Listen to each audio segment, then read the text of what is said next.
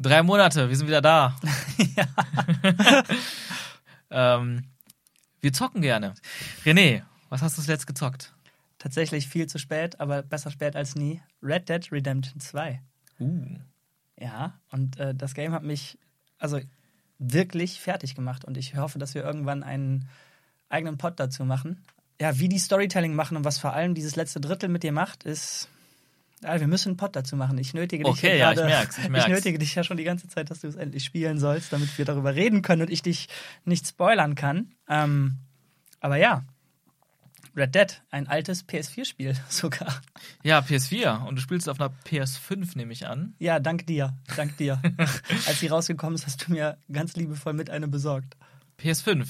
Next Generation Gaming ist ja jetzt schon hier seit anderthalb Jahren. Darüber wollen wir uns heute unterhalten. Fast schon anderthalb Jahre ist schon her, dass die neue Generation mit PlayStation 5 und Xbox Series X und Xbox Series S eingeleitet wurde. Und ja, es ist ja schon die wievielte Generation, die ich zumindest jetzt selbst mit so richtig aktiv miterlebe. Und äh, ich finde Generationswechsel immer sehr spannend, gerade weil ich so ein Grafikfetischist bin. Und deswegen wollen wir uns heute mal unterhalten darüber, ob Next Gen unsere Erwartungen erfüllt hat, ob wir begeistert sind, enttäuscht sind, ob es geile Games gibt und was Next Gen so alles bietet und noch bieten kann in Zukunft. Darüber reden wir heute in, unserer, in, einer, in einer neuen Episode von Aus dem Off mit René Eschke. und Sean Wu. Ja, René, wie viele Generationswechsel von Konsolen hast du so miterlebt? Boah. Mm, So richtig mitbekommen und wirklich auch den medialen, ja, weiß ich nicht, den medialen Outfall dabei habe ich tatsächlich nur von 3 auf 4 mitbekommen. Also von PlayStation 3 auf PlayStation 4. Ähm, weil ich.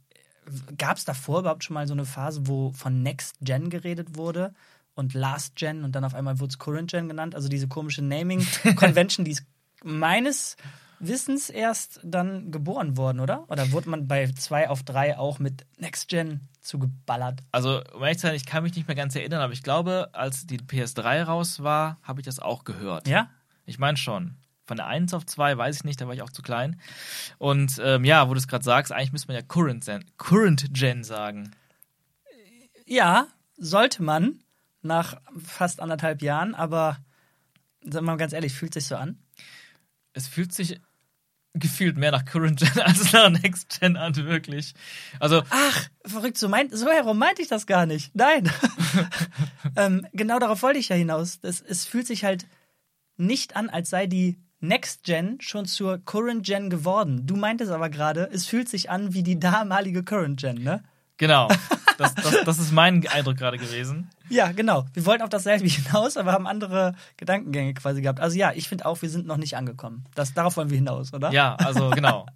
Äh, ja, im Endeffekt finde ich es halt interessant zu beobachten, wie sich die Technik entwickelt und wie sich Spiele entwickeln und was für neue Möglichkeiten entstehen. Und ja, bisher habe ich das Gefühl, ganz egal, ob es Red Dead Redemption 2 ist oder vielleicht aktuell, was haben wir aktuell für Spiele? Horizon. GTA 5. GTA 5 kam Auf gerade. der dritten Oh ja. Konsolengeneration. Das stimmt, das, das ist eigentlich eine schöne Klammer. Also GTA 5 ist jetzt gerade auf PS, als PS5-Version auch als Ja. eine ne sogenannte Next-Gen-Version erschienen. Das Spiel kam zuerst auf der PS3 raus, hat einige Entwicklungen mitgemacht und aber es ist natürlich immer noch dasselbe Spiel im Herzen, im Kern. Da Ja. hat sich ja nichts geändert im Gameplay. Ja.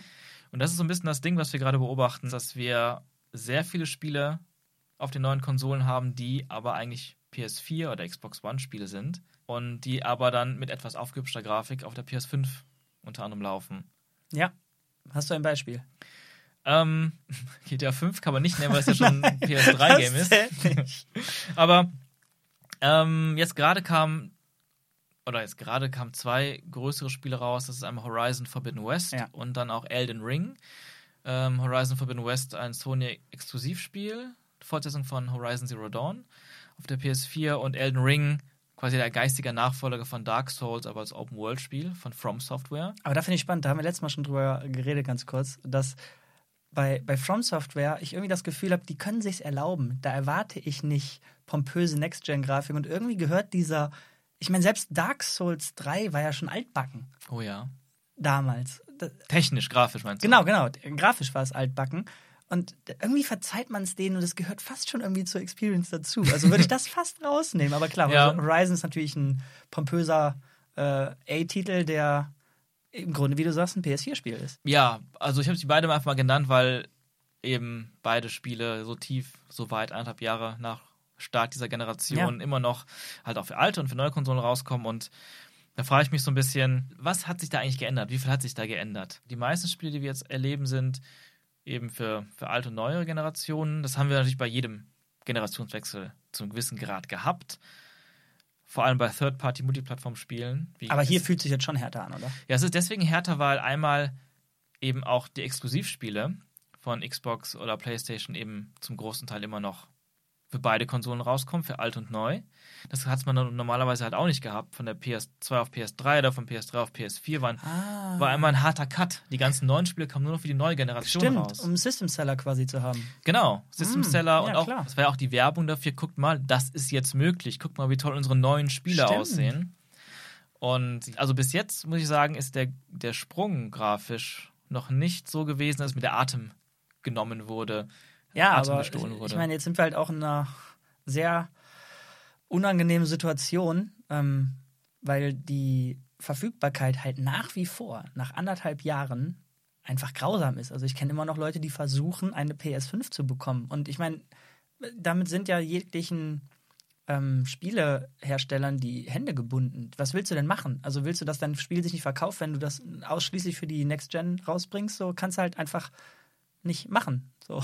Ja, die Sache ist halt, was ich mir irgendwie schon so lange wünsche. Ich meine, ich habe schon gesagt, ich bin, ich bin mega interessiert an Grafik und bin Grafikfetischist und ich bin da immer super gespannt, was, für- was für Sprünge wir haben und wie viel detaillierter die Modelle werden, die, die, die Landschaften, wie viel mehr Details reingepackt werden können.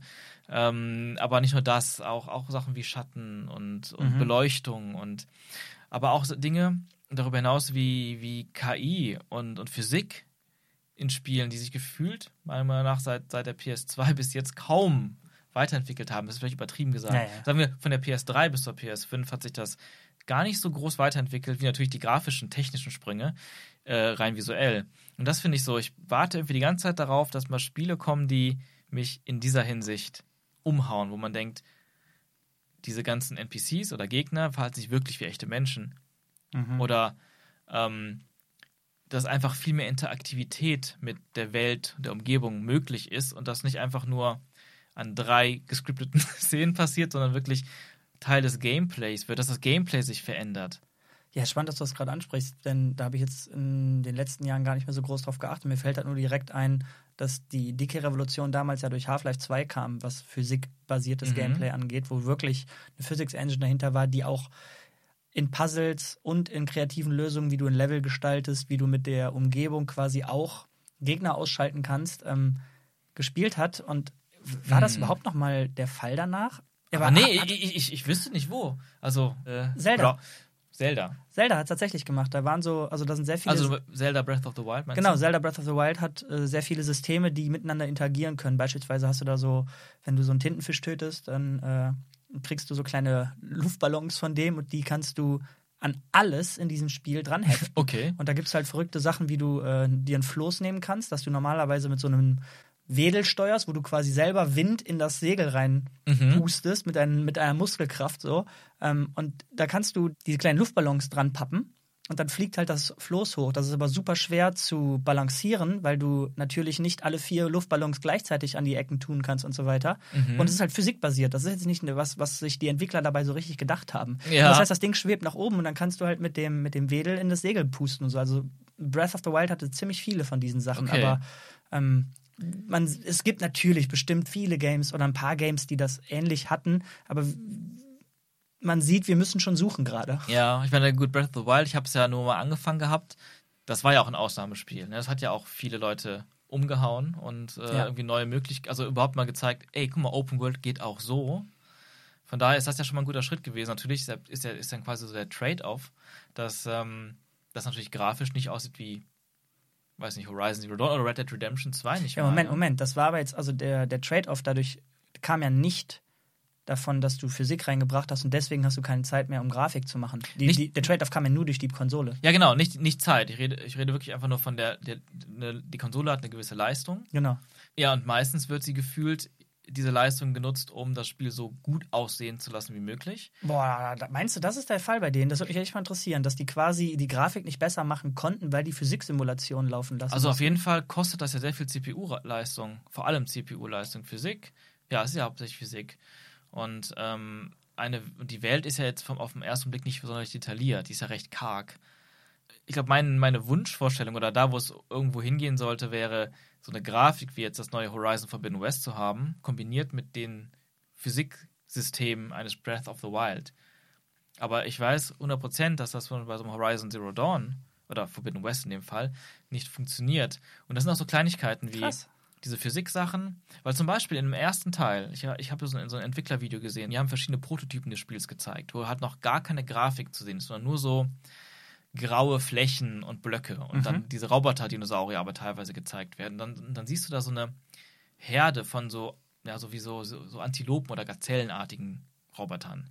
Und das sind dann irgendwie so 20, 25 Stück. Und das sieht beeindruckend aus, wie die alle da so lang galoppieren. Die Umgebung ist komplett grau. mit, so, mit so Klötzen. Aber im Spiel hast du vielleicht maximal acht davon im Bild. Und das ist, vom, das ist okay. Aber das war auch so ein Ding, wo ich dann später dachte, boah, mit neuer Hardware, mit einer PS5 in Zukunft, dann kann die, können die wirklich so eine ganze Herde zeigen davon, die alle eine eigene KI haben und da rumlaufen. Und wenn man da eine Bombe reinwirft, eine Granate oder sowas, die dann realistisch wegrennen oder das eine Vieh wird getroffen, stolpert und die anderen stolpern alle drüber. So eine Art von Physik. Aber das war halt nicht möglich technisch. Und in dem, in dem neuen Spiel jetzt neue Konsole, aber weil es eben auch für die PS4 rauskommt und natürlich diese, diesen Kern mit dieser sehr schwachen PS4-CPU, den, den, sie einfach hat, der auch bedienen muss und man nichts Gameplay-mäßig hinzufügen kann. Du kannst nicht sagen, in der PS4-Version hast du jetzt nur acht von den Viechern, aber in der PS5 hast du 20. Das geht nicht, weil das muss ja für jeden Spieler das gleiche Gameplay sein. Das heißt, auch in diesem neuen, diesem neuen PS5-Spiel ist man gefangen von der alten Technik der PS4 und du hast dieselben Physik- und KI-Begrenzungen das ist spannend, dass du das so erzählst, weil wir halt auch Beispiele haben, die mhm. zeigen, dass es so herum nicht sein muss. Und mhm. äh, wie kann ich bei den Physik-Games jetzt eben, eben Red Dead Redemption vergessen haben? Da ist äh, seit GTA 4, glaube ich, hat äh, Rockstar auch eine ja, ziemlich physiklastige Engine da drin. Sowas wie, ähm, wenn dein Charakter betrunken ist, dann torkelt er durch die Gegend und wenn du dann gegen einen Bordstein läufst, dann, dann stolpert der halt richtig. Mhm. Und äh, das Ragdoll-System, das fällt halt wirklich um. Wenn du Leute überfährst, siehst du, wie Physik da arbeitet. Ähm, wenn du da mit einer Art Molokow-Cocktail rumwirfst, siehst du, wie Physiksimulationen dann versuchen zu gucken, wohin sich das Feuer ausbreitet und so Geschichten. Mhm. Ähm, und das, das macht die Welt halt gerade in so einer Open World schon deutlich, deutlich echter, anfassbarer, immersiver und ja. so weiter. Ähm, und guck dir das Game heute nochmal an. So. Das sieht immer noch Hammer aus. Das, das heißt, stimmt, Rockstar ja. hat gezeigt, ey, es geht. Man kann das kombinieren. Man mhm. muss nicht eigentlich nur mit Muskelkraft quasi die, ja. die beste Grafik rauspumpen, weil Grafik ja auch zu einem sehr großen Teil Design ist. Also ich glaube, man kann mh. da offensichtlich Trade-offs machen und, und quasi beides reinbringen. Der, der, der Impact, den diese Kleinigkeiten haben, ist in meinen Augen so groß, dass es sich eigentlich lohnen müsste, da grafisch ein bisschen zurückzutreten. Mhm. Aber es wird einen Grund geben, dass das nicht der Fall ist. Vielleicht sind wir beiden nur die Nische und die reinen Pixel und äh, Raytracings äh, verkaufen sich halt einfach besser. Mit Wahrscheinlich. Pe mit Pech ist das, ist das die Punkt. Wahrheit. Wahrscheinlich ist das, ist das ein, ein Punkt, oder vielleicht ist das, ist zumindest die Denke von vielen, die damit Geld verdienen. Aber ich bin im Zwiespalt gerade weiter darauf einzugehen. Du hast schon recht. Lass uns mal wieder ein bisschen mehr ja. auf, die, auf die Konsole selbst zurückkommen. Richtig. Ähm, und ja, wir beide sind schon eher die PS-Boys, oder? Also nicht böse mhm. sein, wenn wir jetzt hier hauptsächlich über die PlayStation sprechen. Den, den Xbox-Vergleich, der kommt hier so ein bisschen stiefmütterlich nebenbei geschoben. Man kann da böse zu sagen, dass die Xbox von den hauseigenen Studios auch noch kein einziges Next-Gen-Exklusivspiel hatten, während aber die PlayStation tatsächlich schon einige wirklich reine PS5-Exklusivspiele rausgebracht hat. Ja, aber komm, ganz ehrlich, also Spider-Man ist kein. Nee, das ist kein Exklusivspiel für ein PS5. Das ist auch ein Cross-Gen PS4, PS5-Spiel. Dann habe ich nichts gesagt. Ähm. aber willst du mal ein bisschen über die Hardware selber reden? Denn ich finde, du kannst die immer ganz gut äh, zusammenfassen. So. Also, was, ja. was ist jetzt überhaupt anders an dem Ding, außer das kontroverse Design? Ach so, ja. Also, klar, natürlich, ganz allgemein ist natürlich, alles ist besser. also, okay, das ist ja immer so, aber in dem Fall, ich glaube, die größten Sprünge, die wir hier sehen, sind ähm, in der CPU zu finden und in der SSD. Beides irgendwie so ziemliche ähm, ziemliche Flaschenhälse, wie man so schön sagt, in der Vergangenheit. Die PS4 hatte damals zumindest eine recht gute GPU. Festplatte aus der Vergangenheit leider, über Generationen hinweg. Aber die CPU war halt so ein komisches. Also bei der PS4 damals war die CPU eben so eine, ja, so eine Laptop-CPU. Die war damals schon komplett unter underpowered, nennt man das auf Deutsch, underpowered. Schon als sie rausgekommen ist, oder wie? Ja, schon als sie rausgekommen ist, war die Kritik groß, dass die CPU von der PS4 und der Xbox One damals eben schon einfach, wie heißt denn das deutsche Wort? underpowered. René, hilf mir. Unterlegen? Nee, ich habe auch keins. ähm, unterentwickelt? Unter. Ich habe keine Ahnung. Also, okay. Aber waren wir verhältnismäßig schwach im Vergleich zur eigentlich ziemlich guten RAM-Ausstattung der PS4 und der relativ okayen, guten GPU-Ausstattung. CPU war der große Flaschenhals. Und jetzt mit der PS5 macht die CPU endlich einen großen Sprung und ist vergleichbar mit wirklichen Desktop-CPUs, High-End Desktop-CPUs.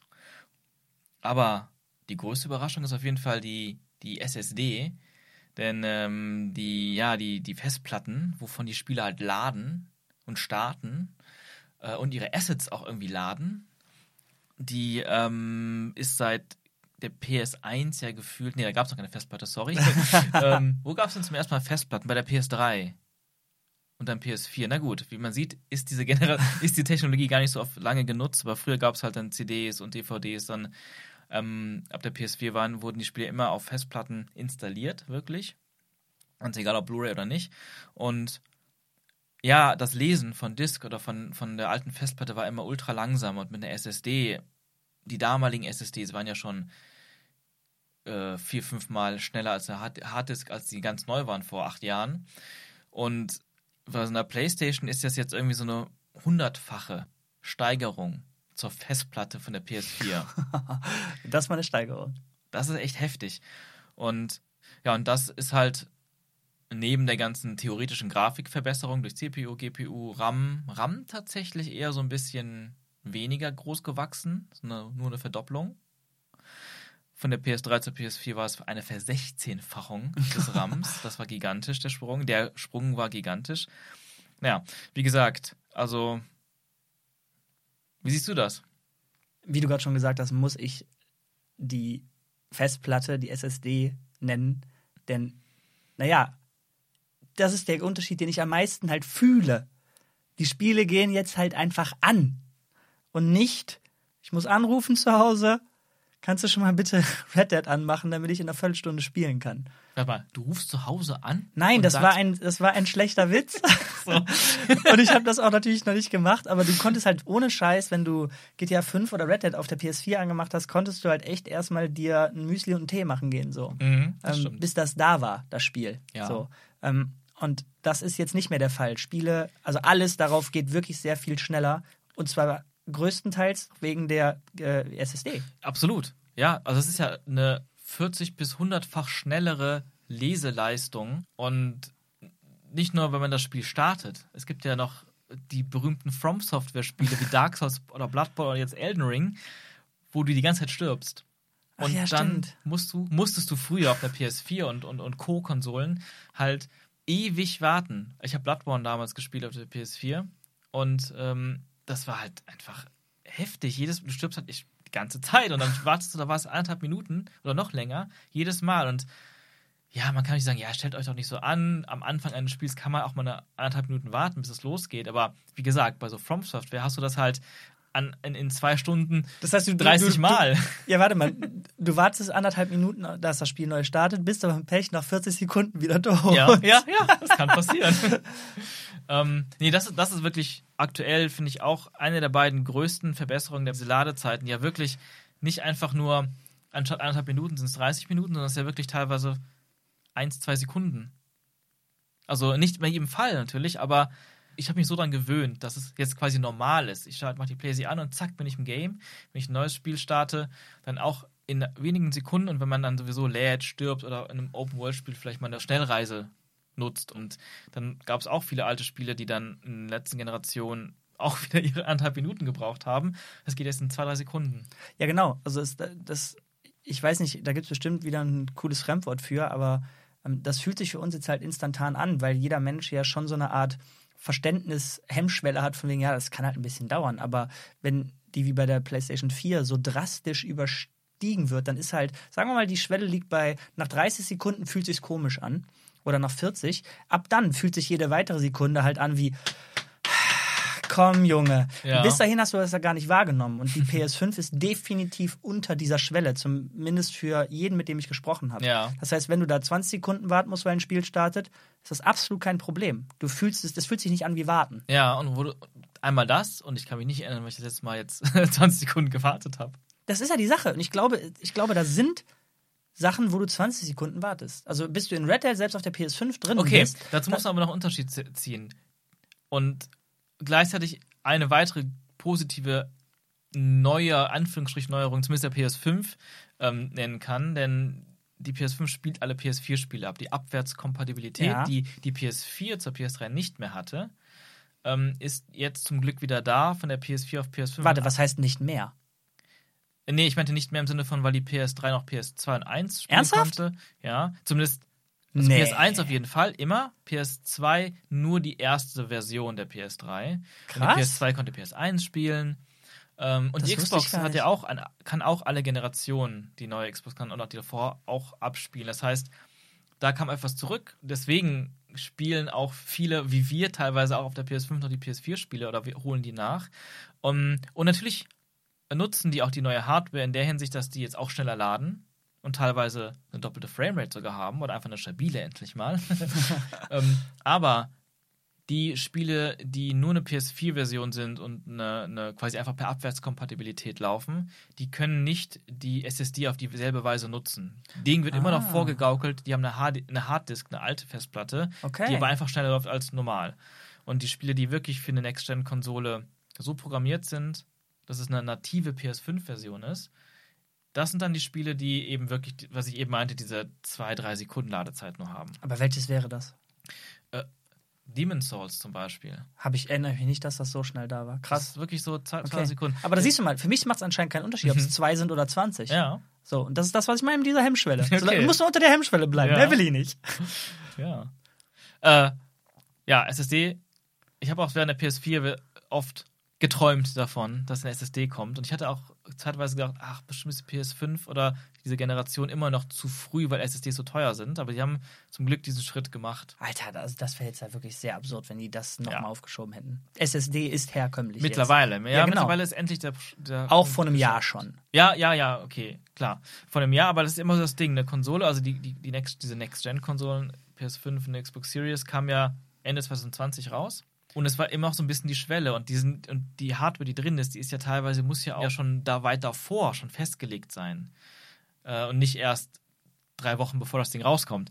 Und das kann natürlich immer sein, dass man ganz knapp dann diesen Moment verpasst, wo zum Beispiel eine SSD ähm, günstig genug ist. Oder man muss in Kauf nehmen, ah, die SSD ist jetzt immer noch viel zu teuer, aber wir können ungefähr absehen, in einem Jahr genau, geht das wollte ich gerade sagen. ne? Dann, da müssen die auf jeden Fall gambeln. Du kannst nicht bei den die Generationen, die auch immer länger werden, habe ich das Gefühl, kannst du nicht sagen, ja, nee, weil wir jetzt ungefähr sechs bis ne, zehn Monate verpasst haben, Mhm. äh, den Preisdrop, gehen wir nochmal auf ein altes System. Nee. Ja, das ist, genau, wie gesagt, das ist ein Gamble. Ja, aber den, Gamble, also den mhm. muss schon machen. Keine ja, bei Ahnung. einigen Sachen war es gut, dass die den Schritt gemacht haben. Ja. Aber komm, ich weiß, worüber du die ganze Zeit reden willst. Tu es.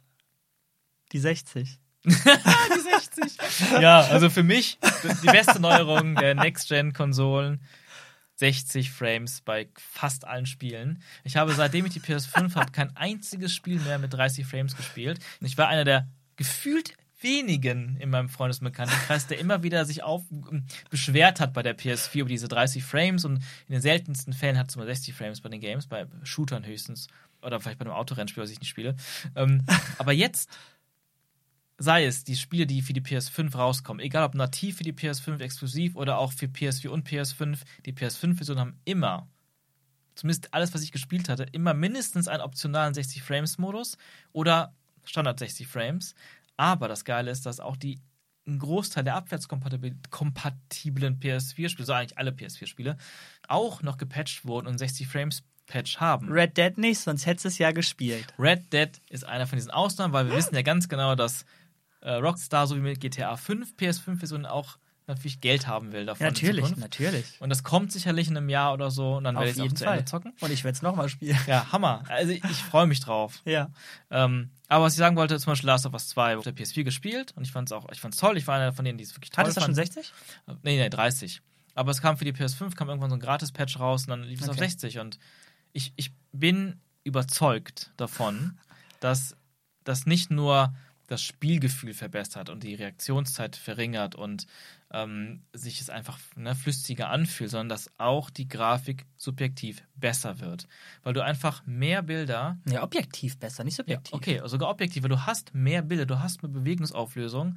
Ich habe das ganz oft gemacht und das klingt jetzt vielleicht ein bisschen weird, aber zum Beispiel in Last of Us 2 aber, oder anderen Spielen, die dann, dann später einen 60-Frames-Modus hatten, dann, dann laufe ich um ein Objekt herum. Quasi, als würde ich mir das in 3D ansehen und da rumkreisen mit der Kamera, aber ich laufe einfach drum rum. Äh, So ein Truck oder ein Panzer oder sowas in dem Spiel. Und es sieht halt einfach plastischer aus, dreidimensionaler, klar. es ist anfassbarer und dadurch wirkt es echter mit Ja, 60 ja. Frames als mit 30 Frames. 30 Frames ist mehr dieser Filmeffekt, Ja, ja, die ja. Verzerrung der Realität. Ja, da, da, pass auf, da halte ich ja nicht gegen. Ja, das war eher so in die, in die, in die Welt gesagt. Ja, genau. Aber wir haben uns halt schon ein paar Mal äh, fast schon die Haare gekriegt darüber, dass ich gesagt habe, wie du willst Red Dead nicht spielen, nur weil es 30 Bilder hatten. Ja, nee, nee, nee. Ähm, wo ich dir halt gar nicht zustimme, ist, dass, der, dass der, das Gewicht davon so groß ist, dass ich mir jetzt keine 30 FPS-Games mehr geben kann. Ja. Weil ich ja dadurch dann mit Pech, klar, bei Red Dead sind wir uns sicher, es wird ein- eine PS5-Version kommen.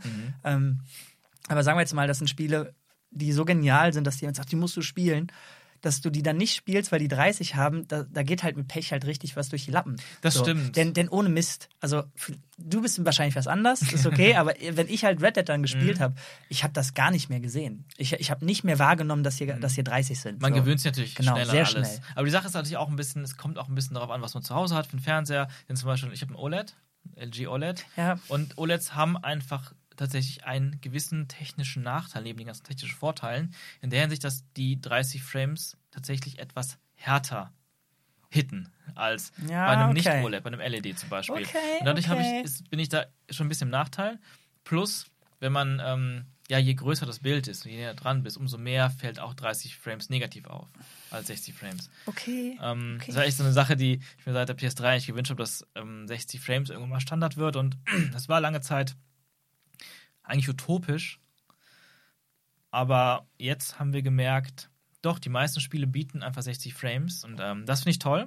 Und, ähm, aber das ist natürlich eine Sache, die vielleicht auch wieder damit zusammenhängt, dass wir gerade in der Cross-Gen-Phase sind, wo Spiele für hauptsächlich für beide, für die alte und neue Generation rausgebracht werden, wo halt die große neue CPU-Leistung und andere Faktoren einfach sehr viel Puffer haben, weil eben nicht noch mehr Physik, nicht noch mehr Interaktion, noch nicht mal noch mehr KI berechnet werden muss. Und dementsprechend ist sehr viel Luft nach oben, um zu sagen, hey, dann können wir die Framerate einfach verdoppeln. Aber wenn jetzt zum Beispiel ein neues Spiel kommt, das die CPU und die GPU und so weiter nutzt, auf eine Weise, wie das die PS4 und Xbox One gar nicht nutzen können, dann kann es schon wieder sein, dass dann nichts mehr übrig ist für 60 Frames. Denn ein Beispiel dafür ist diese Matrix-Demo. Da gab es so eine Matrix Next Gen Demo. Die war nur in 30? Die ist nur in 30 Frames. Die nutzt die neueste, ähm, noch nicht richtig genutzte ähm, Unreal Engine 5. Und die hat halt eine ganze Reihe von Dingen und technischer Verbesserung, eine detaillierte Stadt Open World zu erstellen, die ähm, auch eine unfassbar enorme Weitsicht hat, wo du wo du, ähm, das haben immer noch ganz viele Spiele, das ärgert mich immer noch, auch bei der P bei neuen Next Gen hier, Current Gen. Du läufst durch so eine Open World und natürlich hast du verschiedene Detailstufen. Was ganz nah ist, ist super detailliert. Und je weiter es weggeht, wird es in so, in so, in so Sprüngen weniger detailliert, bis es irgendwann ganz verschwindet. Beispiel, du fährst durch, bei GTA über die Straße entlang und Autos, Laternen, Bäume ploppen irgendwo auf. Oder die ploppen von einem 2D-Bild zu einem schlechten 3D-Bild zu einem irgendwann super geil detaillierten 3D-Bild, wenn du ganz nah dran bist. Aber diese Übergänge sind total sichtbar, weil die viel zu nah an der Kamera passieren. Plop, plop, plop, plop. Der sogenannte Pop-In ist einer von den Sachen, die mich tatsächlich sehr rausholt aus der Immersion oft. Red Dead Redemption 2 macht das super. Da fällt das gar nicht auf. Also kaum. Horizon zum Beispiel, da fällt das sehr stark auf. Auch das ja, das, Neue. das ist das erste, was ich dir gesagt habe, als du mir Mhm. gezeigt hast. Das war schon Genau. erstaunlich. Das ist so ein Spiel, was als Screenshot, oder wenn du einfach stehst und dich umguckst, atemberaubend aussiehst. Aber sobald du durch die Welt rennst oder reitest, plötzlich piep, Ja, plop, stimmt, plop, plop, stimmt. dort ploppt's. Und diese neue Engine, Unreal Engine 5 Engine, hat das zum Beispiel bei der Matrix immer gezeigt, dass zumindest bei Geometrie Pop-In nicht mehr sichtbar ist. Ganz egal, wie nah oder weit etwas ist, es ist so detailliert, wie es nur sein kann. Und du, du, du, du von, von, vom Himmel fliegst du runter auf die Straße und diese, weiß nicht, Laterne ist gefühlt, so wie die Pixels darstellen können, immer genau gleich detailliert. Und dann bist du ganz nah dran und siehst dann auch die einzelnen Schrauben und Kratzer auf der Textur. Also Tja, aber ist dir das denn die 60 FPS wert? tja, und das ist halt die Sache. Irgendwann werde ich wieder anfangen zu weinen, weil ich immer mehr 30 Frames nehmen muss. Ja, aber wenn du dich heute entscheiden musst zwischen diesem Nicht-Pop-In und äh, 60 FPS, was würdest du nehmen? Ey, ich kann das nicht beantworten. Ah, komm, das muss der Pop-In doch sein. Dass ich den akzeptiere? Nee, dass du den lieber, dass du den Pop-In lieber weghaben wolltest. Nee, eher, eher umgekehrt. Eher Krass. wirklich 60 Frames, weil das schon echt viel ausmacht. Also mir ist es bei Horizon, als mir, als mir das gezeigt Mhm. hast, sehr, sehr stark aufgefallen, dass du, dass die Sache ist halt, 30 FPS vergisst du irgendwann, aber diese Pop-Ins, die, die schreien ja die ganze Zeit nach deiner Aufmerksamkeit. Das ist richtig. Das heißt, du, das du, du, merkst die deutlicher und das hört ja nicht auf, dass du die merkst. Ja, stimmt. Die Wenn du sie immer, merkst. Merkst du immer wieder aufs Neue dann. Ja, Ja. richtig. Aber ja, ähm, Ladezeiten, 60 Frames sind so die großen Änderungen, für, die, die wir beide auch jetzt beobachten. Ne? Weniger die Grafik selbst, weniger die, die KI oder sowas. Also zumindest reden wir kaum darüber, wie man merkt. Ähm, eine weitere Sache, die ja jetzt groß beworben wird bei Next Gen, die äh, zu den großen technischen Neuerungen zählt, ist Raytracing. Du hast schon ein paar Mal gedroppt. ähm, ja, Raytracing ist auch so ein Ding. Was ist das? Was ist das? Versuch's mir zu erklären. Ich habe es nämlich äh, tatsächlich, als du es irgendwann schon mal gemacht hast, war ich baff, wie wenig ich wusste, was das ist. Okay. Also Raytracing ist eine Beleuchtungstechnologie, die realistisches Verhalten von Licht äh, simulieren soll. Das lässt sich am, am besten vor allem auch bei Reflexion ähm, erkennen. Ähm, Also wie Spiegelung. Raytracing, Spiegelung. Ja. Ähm, wie Raytracing funktioniert, eigentlich am einfachsten, denn Ja, und ich dachte halt, das ist nur das. Es ist, es ist genau, es ist mehr als das, aber vor allem dachte ich ja vor Raytracing immer, dass wir haben doch schon seit Jahr, Jahrzehnten Spiegelungen in, in Games. Aber Spiegelungen in Games wurden immer nur getrickst. Die, die komplexeren Tricks waren, dass quasi einfach, sagen wir mal, ähm, ein Raum und eine Figur ist im Spiegel dreidimensional sichtbar. Dann wird einfach der Raum und die Figur zweimal gerendert. Du hast zwei Modelle. Du hast quasi wie, ja, wie in, in einem Filmset einfach hinter dem Spiegel noch einen Raum. Ja. Der exakt selbe Raum und der Ja. exakt selbe Person. Und so wurde dann eine Spiegelung imitiert. Und bei vielen Sachen wie eine Pfütze oder, oder, oder, oder Fensterscheiben, wenn du durch die Stadt läufst, ähm, oder ein Fluss und See in einem Spiel, da hast du dann meistens ähm, eine Technik, die sich Screen Space Reflection nennt. Das funktioniert so, dass quasi einfach das Bild, was gerendert wird, also quasi das 2D-Bild, was auf deinem Bildschirm ist, einfach umgeklappt wird und als Spiegelung in die spiegelnde Oberfläche wie den See gesetzt wird. Was jetzt erstmal klingt, als sei es richtig physikalisch, aber komplett falsch ist, Das was ist Perspektive falsch. angeht. Ja. Perspektivisch ist es komplett falsch. Ähm, was aber in so großen Bildern Ja. wie in Seen, Meer nicht so stark auffällt. Ja. Bei so kleinen Pfützen dann erst recht richtig krass auffällt. Aber es gibt noch einen anderen Nachteil von diesen gefakten Reflexionen, dass natürlich nur das Bild, was gerade gerendert wird, reflektiert wird. Das heißt, stellt euch vor, stellt dir vor, stellt euch vor da draußen, ihr guckt ähm, auf einen See in der Nacht und wir haben eine Stadt, Skyline-Silhouette mit ganz vielen Lichtern von, von den Gebäuden. Und das ist unten im, im Wasser auch zu sehen. Erstmal ganz gut.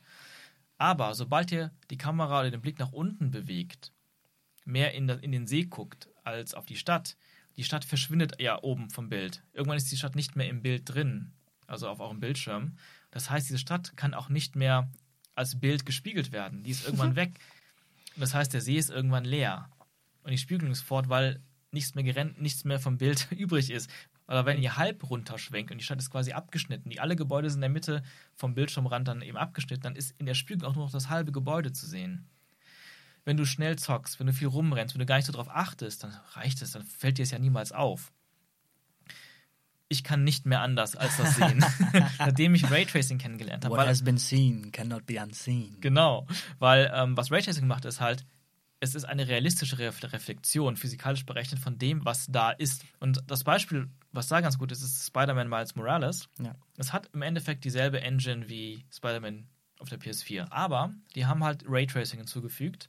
Und das heißt, jedes Gebäude spiegelt nun realistisch die Umgebung wieder.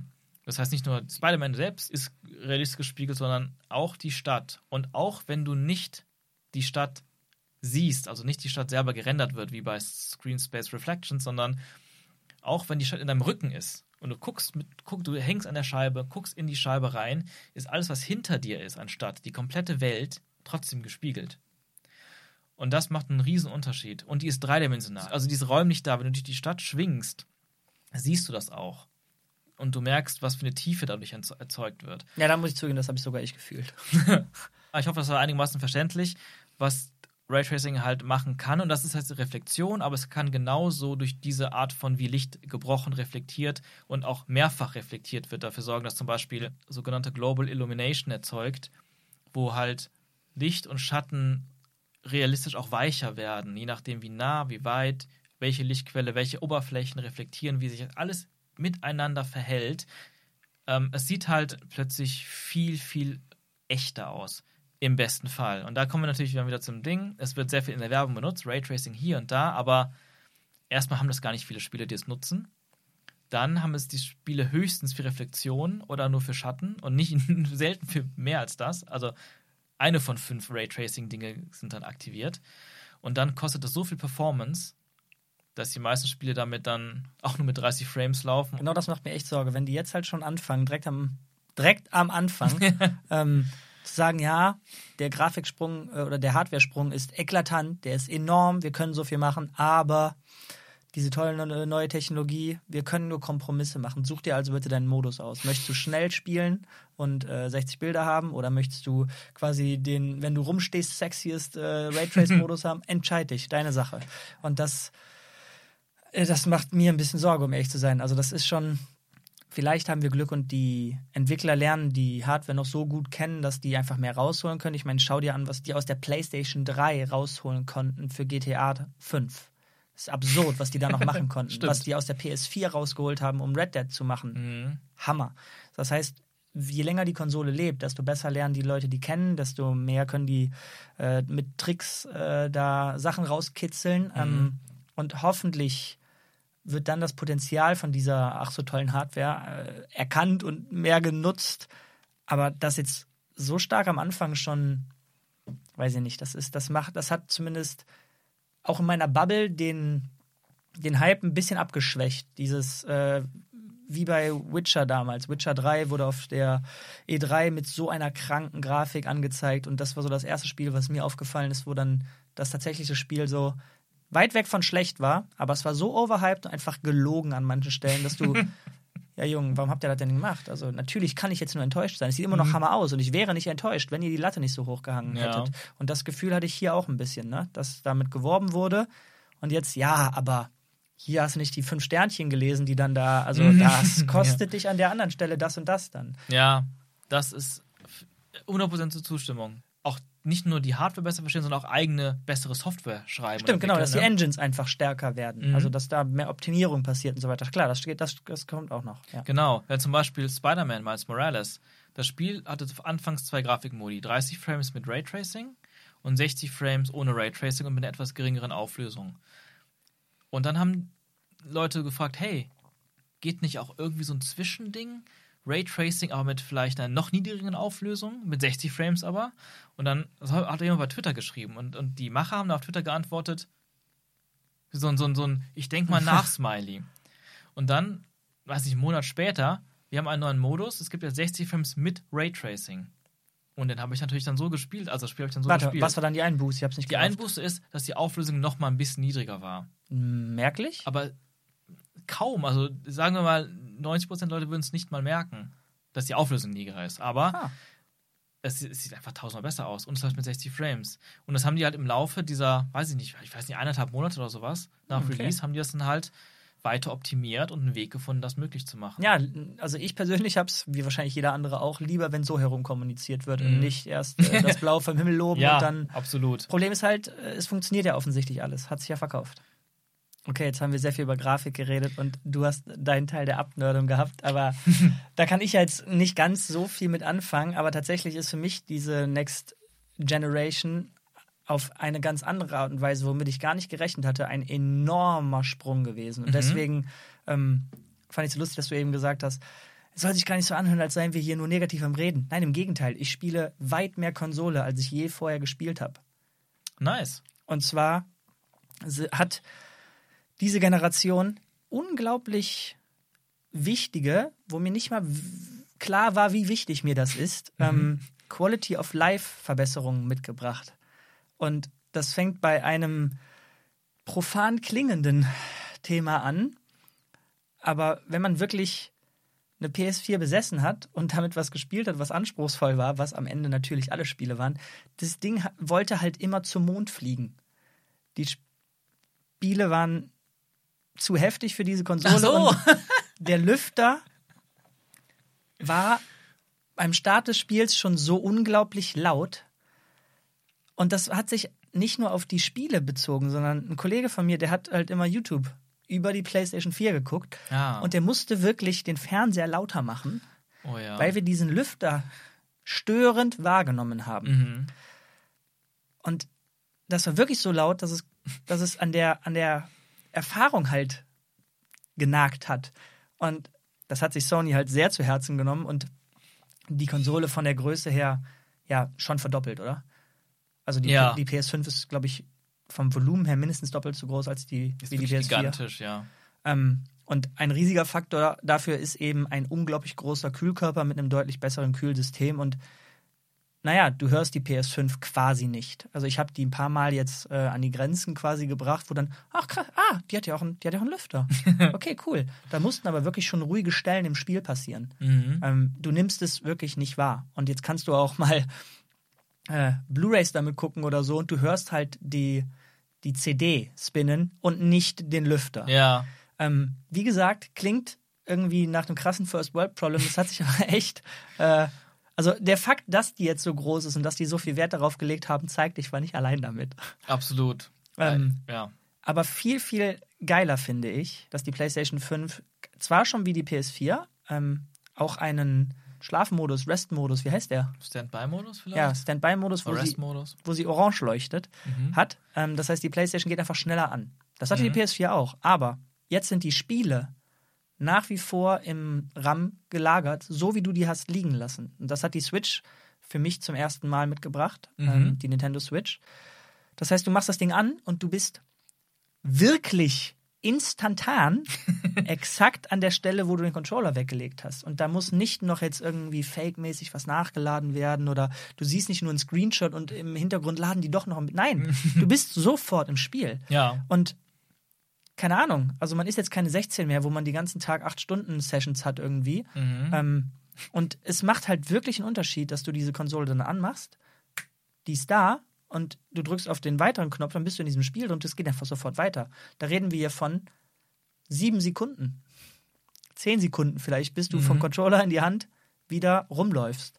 Ja. Ähm, und gerade wenn man halt viel zu tun hat, abends nur eine, äh, eine halbe Stunde Session machen will oder so, dann ist das halt wirklich eine Hürde, das Spiel dann erst noch laden zu müssen und so weiter. Und sagen wir mal Red Dead oder so, äh, wenn du da laden musst, dann bist du nicht exakt an der Stelle, wo du warst, als du ausgemacht Ah, hast. ja. mhm.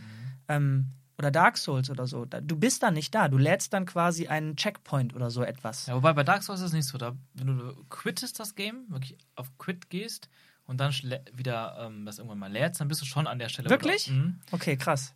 Ja, mit Pech habe ich da bei Red Dead auch nicht recht. Aber ich ich- glaube, bei Red Dead erinnere ich mich auch, dass ich das dann mal länger nicht gespielt habe und dann wieder rein, dann fange ich immer wieder an einem Lagerfeuer an. Obwohl nicht ich nur Lagerfeuer. Bei Red Dead war es, glaube ich, sogar so, dass das, das hat für mich auch eigentlich einen ganz coolen Effekt gehabt, Mhm. als ich aus der PS4 gespielt habe. Nämlich, du machst an und es, du komm, wirst in so eine Szene reingeworfen. Dann, dann tut, setzt er sich quasi gerade den Hut auf und kommt aus einer Bar raus oder so. Mhm, aus dem Saloon. okay. Die wollten dir ja vermitteln, ey, während du weg warst, hat Arthur hier brav sein Leben weitergelebt und hier, hier passiert was. Ja, Die stimmt, Welt lebt stimmt. weiter, auch wenn du nicht da bist. Und selbst wenn das einen schönen Effekt hat, dieses, ey, die Welt ging hier weiter, es ist einfach geiler, wenn du deine Stelle sofort weiterspielen kannst. Also ich hätte nicht gedacht, dass mich das so sehr dazu bringt, noch mehr Konsole zu spielen, wenn du einfach Hm. schnell an- und ausmachen kannst. Ja. Oder ich habe noch ein Beispiel. Mhm. Jetzt äh, äh, nehmen wir mal Sportspiele oder, oder Rennsimulationen. Mhm, Oder ich, hab- ich spiele jetzt wieder ein bisschen mehr NBA 2K, ne?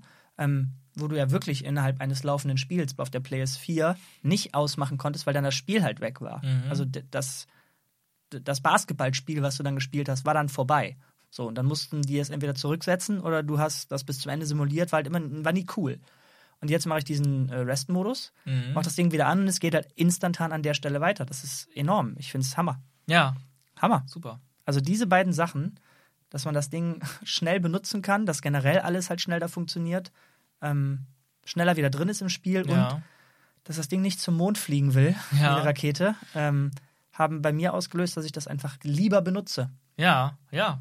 Du hast auch mal irgendwann davon erzählt, dass ähm, du machst etwas mit der Konsole, was ich zum Beispiel noch nie gemacht habe, dass du irgendwie streamst oder irgendwie das Spiel Stimmt, teilst ja, oder irgendwas, richtig, irgendwas richtig. machst. Hast du sch- Ähm, das ist jetzt auch, das ist, das ist jetzt nichts, was für mich ein System Seller oder sowas ist, aber ähm, das ist eine so smoothe Erfahrung gewesen, dass ich das tatsächlich jetzt schon ein paar Mal benutzt habe. Ähm, und ich bin natürlich kein Streamer, ich habe Mhm. keine Follower auf Twitch oder sonst etwas. ähm, aber als ich Demon's Souls neu hatte, Mhm. und da hatte ich vor meinem Kollegen die PS5 und er war so, was, wie kann das sein, dass du vor mir, dem größten Dark Souls-Fan überhaupt, äh, Demon's Souls spielst? Ich so, ja, ich, ne, der so, unfair, unfair, aber lass mich wenigstens teilhaben. Ich so, wie soll ich das denn machen? Der so, ich will, ich will, dass du streamst und ich will sehen, wie du verkackst, weil Demon's Souls halt richtig schwer ist. Er ist deutlich besser als ich und ähm, er wollte sich halt beömmeln und daran Ja. erfreuen. Wenn ich es schon nicht haben kann, dann gucke ich ihm halt beim Failen zu. Und ich so, nee, das, ach, das ist doch jetzt mega der Aufwand. Und er wusste halt schon, weil er sich mit dem Thema einfach mehr beschäftigt. Nein, nein, das ist bei der PS5 jetzt sehr einfach. Und ich so, na, nee, also da muss ich hier wie. Äh, man hat es doch so irgendwie im Kopf auf dem Rechner, da musst du ein Programm holen, das musst du dann irgendwie mit dem äh, Twitch-Account verbinden, was nicht ganz so einfach ist. Da musst du so eine ganz lange Zahl kopieren, damit der weiß, dass und so weiter. Das war damals nicht so einfach und dann musste der Rechner halt auch stark genug sein, um den Stream wirklich rauspusten zu können und so weiter. Dann hat ein Game mit Pech ein bisschen geruckelt und nee, habe ich keinen Bock drauf. Dann hat er mich halt genötigt, das zu tun. Und siehe da, du drückst ohne Mist bei der PlayStation 5 einmal auf den PlayStation-Knopf, nee, auf den Share-Knopf, der hat einen extra Share-Knopf. Ja, mhm. Ähm, und dann ist da ein kleines äh, Fernsehsymbol, du drückst da drauf, dann steht da Go Live, dann drückst du da drauf. Und ich hatte innerhalb von min einer Minute meinen Twitch-Account verbunden und schwupp war ich live. ja, krass. Und äh, er hatte halt meinen Account schon. Er konnte dann halt sofort zugucken und der hat natürlich den Chat direkt zugespammt. Das wurde bei mir angezeigt auf dem Ah, ja. Bildschirm. Ach geil. Ähm, das Mikro von dem Controller wurde sofort benutzt, um quasi meine Stimme auch auf den Stream zu übertragen. ja. Mhm. Ähm, das ist eine absolute, im wahrsten Sinne des Wortes, Plug-and-Play-Lösung gewesen. Das habe ich seitdem tatsächlich ähm, äh, zwei, dreimal gemacht, wo ich gesagt habe, ey, hier, äh, ich komme an der Stelle nicht weiter, guck mal kurz zu, Mhm. weil es halt nur ein Knopfdruck entfernt ist. Ähm, und, stimmt, jetzt wo wir schon bei dem Thema sind, auch eine Sache, von der ich nie gedacht hätte, dass ich mit so einer Spielerei mal was mache. Ja. Ähm, der Share-Knopf hat nicht nur die Möglichkeit, dass du ähm, dein Live-Bild rausstreamst, sondern kannst natürlich auch einen Screenshot machen. Ähm, neben dem Screenshot kannst du aber auch einen Videoclip aufnehmen und den sonst wohin tun. Aber was der Hammer ist, ähm, die PlayStation nimmt die ganze Zeit die letzten 60 Minuten, die du gespielt hast, auf in ein Krass. Video. Ähm, das heißt, wenn du gerade die 60. Minute gespielt hast und du bist in deiner 61. wird das, was du am Anfang gespielt hast, quasi gelöscht. mhm. Ähm, und wenn du den Share-Knopf drückst, dann kannst du dir bei dem Video halt aussuchen, ich möchte in die letzten 30 Sekunden einen Clip jemandem schicken, ich möchte die letzte Minute, die letzten fünf Minuten und so weiter. Ähm, und gerade bei Red Dead sind so viele verrückte Sachen passiert, Ja. ähm, wo ich dachte, boah, das ist ja jetzt passiert, ich kann das ja jetzt nicht mehr aufnehmen. Wie cool, wenn das jemand gesehen hätte. Oh, warte mal. Ich kann ja rückwirkend mir den Clip holen. Und die kannst du natürlich direkt über PlayStation an deine Buddies schicken. Und da habe ich nur Yannick so. ähm, und den habe ich halt ordentlich zugespammt mit diesen verrückten Sachen. Geil, ja. Ähm, und das ist auch eine Plug-and-Play-Lösung gewesen. Das war super smooth integriert und hat einfach funktioniert. Das ist geil. Das klingt schon fast wie Apple. ja, aber ähm, und das sind Sachen, die, die, die kenne ich, also die nutze ich gar nicht, außer den Share-Button für Screenshots, die ich gerne mache. Ähm, aber ja, da, da, das klingt so, als wäre da irgendwie ein Konzept hinter. Oder es hat nicht Leute wirklich viel Gedanken gemacht und gehö- zugehört, was Leute vielleicht gerne hätten, über die Spiele hinaus noch oder in Verbindung mit den Spielen. Aber das ist für mich halt ein Punkt, wo ich wirklich davon spreche, hier ist ein Sprung passiert und Mhm. nicht eine, also das ist eher eine Revolution als eine Evolution. Ja. Ähm, denn das ist etwas, was halt einfach noch nicht da war und was Sachen ermöglicht. Ob die einem wichtig sind, das ist wieder eine ganz andere Nummer. Mhm. Ne? Aber hier in Summe ist wirklich viel hinzugekommen, was das Spielerlebnis drastisch aufwertet. Ja. Und für mich persönlich mehr Impact hat als ähm, die mega krasse Grafik. Ja. Ja, cool, voll interessant. Und du hast auch was erwähnt gerade, und zwar, dass, dass der Controller ein Mikrofon hat und direkt eine Stimme weitergibt an den Zuschauer. Und das ist auch eine Sache, die ähm, noch gar nicht angesprochen haben, und zwar der Controller selbst. Also Stimmt, den haben wir komplett. Ja, ja, der ja. Controller hat ja jetzt auch eine, eine Reihe von Entwicklungen gemacht über die Konsolengeneration. Ich weiß noch, dass die PS3 zum Beispiel einfach dem PS2-Controller mehr oder weniger der, der identisch war und da sehr Hallo? veraltet war. Hallo? Der PS3-Controller war der erste Wireless. Na gut, okay, vom Kabel her natürlich, aber von, von dem Das ist für die Layout- Spiel Spielerfahrung riesig gewesen. Okay, da hast du recht. Riesig! Aber ich meine, Layout der ja, Buttons, der war exakt. gleich. was haptisch und sowas. Und das war, äh, PS4 hat einen großen Sprung gemacht vom Controller her. Viel, Ja. viel handlicher und größer und Trigger. die Trigger sind besser. Ähm, PS4 Okay. wurde das ja besser, so Six-Axis, Ja, genau, ja. Gedöns, Gyro und so, damit man das für VR auch nutzen konnte, dann später. So sneaky, weil für was anderes wurde es ja eigentlich fast nicht genutzt und später dann, ah, verstehe.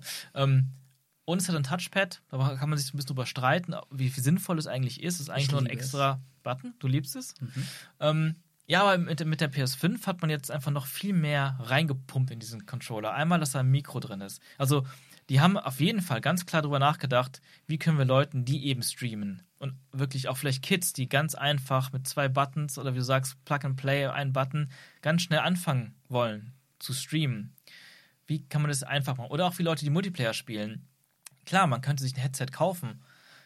Nein, das ist einfach schon im Controller drin. Wenn du einfach mal ähm, online spielen willst und eben auch mit den Leuten reden willst, das ist direkt drin. Und die haben auch da eine Technik drin, ich weiß nicht genau was, aber da sind mehrere Mikrofone drin, die eben auch ähm, Noise Cancellation machen, dass halt deine Stimme nur Ah. genommen wird und nicht der Sound, der vom Game kommt, noch. Stimmt. Jetzt, wo du sagst, ich erinnere mich daran, dass ich, als ich gestreamt habe, dann gedacht habe, aber, äh, ach krass, du kannst mich auch hören. Ja, aber das ist doch, ey, dann hörst du doch das. Nee, ich will jetzt aber nicht den Fernseher leise machen. Ich will, nö, höre ich nichts von. Ja, Ja, jetzt, wo du es sagst, stimmt, Mhm. das, das einfach funktioniert. Genau, das ist einfach schön durchdacht. Das ist einfach da. Und natürlich darüber hinaus, die größte Änderung des Controllers ist tatsächlich, dass da jetzt so haptische Dinge drin sind. Also, also der Controller hat jetzt anstatt diesen Dual Shock, hieß das früher. Genau. Jetzt heißt es Dual Sense. Jetzt halt, weil du jetzt viel mehr sinnlich Dinge wahrnehmen kannst. Also, die haben so ein System, was glaube ich auch die Switch zum ersten Mal so richtig hatte, aber, Aber jetzt weiterentwickelt. Jetzt bei der PlayStation, genau, bei der PlayStation ist jetzt weiterentwickelt und besser, dass du ganz viel feiner spüren kannst.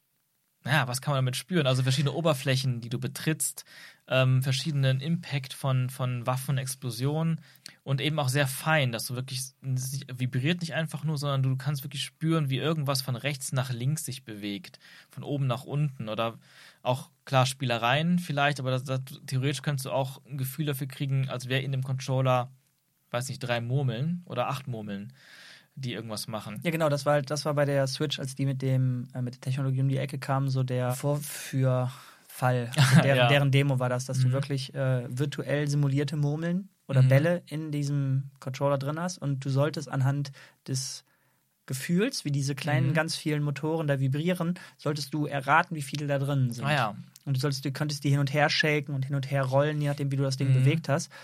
Ähm, ich erinnere mich, um ehrlich zu sein, nicht, dass es bei der Switch wirklich viel genutzt wurde und ich weiß Ja. nicht, wie viel es bei der PlayStation genutzt werden wird, denn es kommt halt nach wie vor immer darauf an, was machen die Spieleentwickler Mhm. damit. Mhm. Ähm, und da gibt es ja die, ja, die Tech-Demo von PlayStation selber, nämlich Astrobot. Wie heißt das Spiel? Genau, Astro, Astros Playroom, glaube ich. Astros Playroom, genau. Ähm, Echt ein cooles kleines Minispiel, was äh, so eine Art Reise durch die PlayStation-Geschichte und die PlayStation 5 selber ist. Aber hauptsächlich wollten die den Controller da so ein bisschen anpreisen und zeigen, was der alles kann. Genau, also einfach Möglichkeiten zeigen, wie man den einsetzen kann. Und das, das ist faszinierend, weil dieses Spiel Astros Playroom ist auf jeder PS5 vorinstalliert. Das Ja. ist also gratis und es ist, obwohl es nur in erster Linie Tech- Tech-Demo ist, wie du sagst, ist es aber trotzdem schon echt ein kleines, vollwertiges Spiel. Auf jeden das Fall. Sehr umfangreich ist. Und ähm, ja, was du auch richtig spüren kannst, sind Sachen wie Wind, der gegen dich Ja. weht. Oder wenn du über Sand läufst, fühlt sich der Controller anders an, als wenn du über Eis läufst. Was auch faszinierendsten fand ich, da gab es eine Stelle, wo man quasi so Schlittschuh läuft, auf so einer Ja. richtigen Eisfläche. Und diese feine Art der Vibration, das hat sich wirklich so angefühlt, als wärst du da. ja. Plus, genau, plus der Sound, das Ja. Visuelle, aber auch der, das kommt auch dazu, Mikrofon hat der Controller, aber der Controller hat auch, dass da Ton rauskommt. Wie heißt denn das? Boxen. Ja, also da kommt Ton aus dem Controller raus. Also hatte die PS4 schon, ist jetzt nochmal verbessert worden. Aber das ist so eine, so eine Mischung aus verschiedensten Elementen, die so die, die Immersion einfach nochmal steigern. Ich habe es jetzt noch nicht gespielt, aber in irgendwelchen Autorennspielen soll es wohl auch sein, dass je nach Untergrund, je nach, ähm, je nach ähm, Fahrfläche, Ja. dass sich an, komplett anders anfühlen soll. Und ähm, Regen, wenn es regnet, dann ist das Ding äh, quasi so ein kleines Feuerwerk, aber mit sehr, sehr vielen kleinen subtilen Vibrationen an ganz vielen verschiedenen Stellen. Genau. Und das, wie du schon sagst, in Kombination mit dem Sound, der aus dem Ding rauskommt, hast du das Gefühl, der Controller lebt irgendwie und der gibt dir tatsächlich auf eine andere, ja, eine andere Dimension Feedback von der Welt. Nicht nur visuell, nicht nur audiovisuell, sondern so eine. Der Unterschied ist, den darf man nicht vergessen. Ich habe ja gerade gesagt audiovisuell, aber da ist man ja gewohnt, dass das vom Fernseher kommt oder von Ja. Boxen vom Fernseher. Aber dass es jetzt zusätzlich noch aus Richtung deiner Hände kommt, macht in Kombination mit der Vibration wirklich was. Ähm, die Frage ist nur, wie viel ist eingesetzt Genau, werden das ist immer die Frage, aber man kann jetzt schon sehen, dass es halt deutlich, deutlich mehr Entwickler nutzen für ihre Spiele als zum Beispiel bei der Switch. Und generell, dass es eher eine Seltenheit ist, dass es nicht genutzt wird. Aber, und das finde ich halt so ein bisschen schade, wir leben halt in einer Welt, wo wir viele Spiele auf beiden Plattformen, sowohl äh, Xbox als auch PlayStation herausbringen müssen. Und damit sind dir halt leider als Entwickler die Hände gebunden, ähm, um dieses Feature wirklich als konzeptionelle Säule für dein Spiel zu nehmen. Denn wenn Ja. du es für beide Plattformen rausbringen musst, musst du natürlich eine Version haben, die ohne auskommt, Klar. nämlich auf der Xbox. Die hat Mhm. nicht, nichts auch nur Vergleichbares Ja. in der Hinsicht. Ähm, das heißt, das kann eigentlich nur ein süßes Add-on sein. Ein, Ja. ein Schmankerl quasi. Ja, es kann nicht Grundlage des Genau. Gameplays sein. Aber vielleicht muss es es auch gar nicht. Ne? Und ähm, eine Sache, die man auch noch erwähnen muss, ist im Zusammenhang, das sind, ähm, wie nennt sich das? Sind das Haptic Triggers, haptische Trigger? Adaptive Triggers. Adaptive, sorry, Adaptive Da Triggers. wollte ich mich gerade Mhm. fragen.